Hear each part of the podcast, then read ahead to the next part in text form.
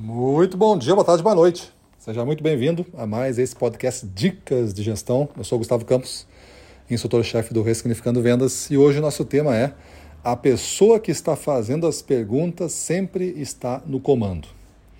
É uma arte a gente trabalhar com vendas. É uma arte com base numa ciência. Então, se te falta a arte, vai te faltar uma parte da performance, te falta a ciência, vai te faltar uma parte da performance. O equilíbrio da ciência com a arte é o que vai garantir a tua máxima performance. E dentro dessa fronteira que divide arte e ciência, nós temos a pessoa que domina um diálogo através da condução de perguntas.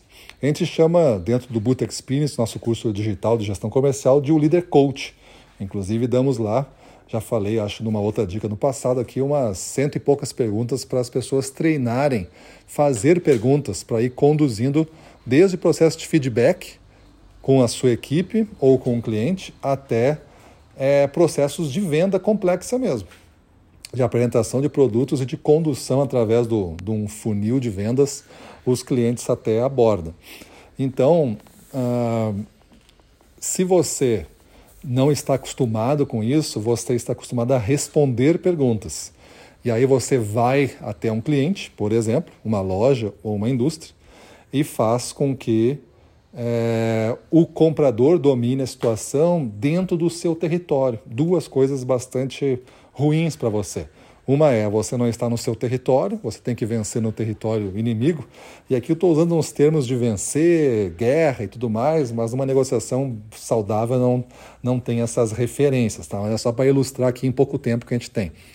Então você tem que vencer num território inimigo e ao mesmo tempo é, você se permite que ele conduza a história dentro de uma naturalidade que ele já está, num terreno que ele já conhece, numa posição que ele já tem.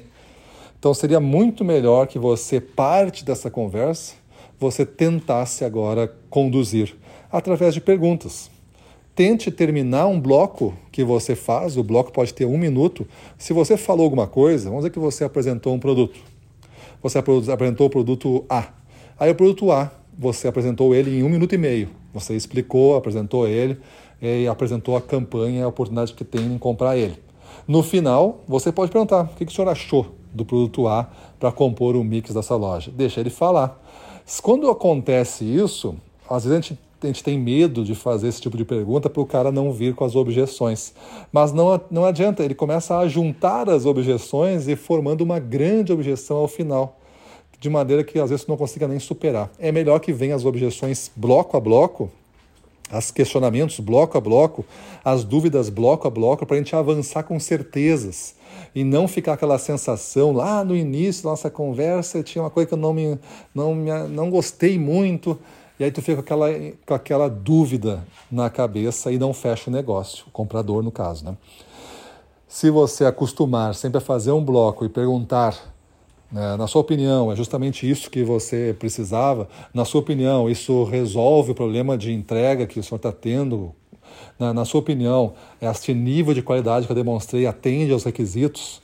Aí, se ele falar não, é a hora de te perguntar o que, que está faltando. Porque, por que, que tu vai adiantar a conversa se tu já sabe que ele tem um ponto que não resolve? Então, é a hora de tentar resolver. E ao passar para a próxima parte do discurso, a gente passa de uma vez por todas e bem passado. Então, quem está fazendo as perguntas naturalmente comanda para onde está indo a conversa. Porque tu não deixa o bloquinho acabar e tu emendar um outro bloquinho imaginando que tu está conduzindo a conversa, porque ele não está mais se deixando conduzir, o comprador já largou de ti.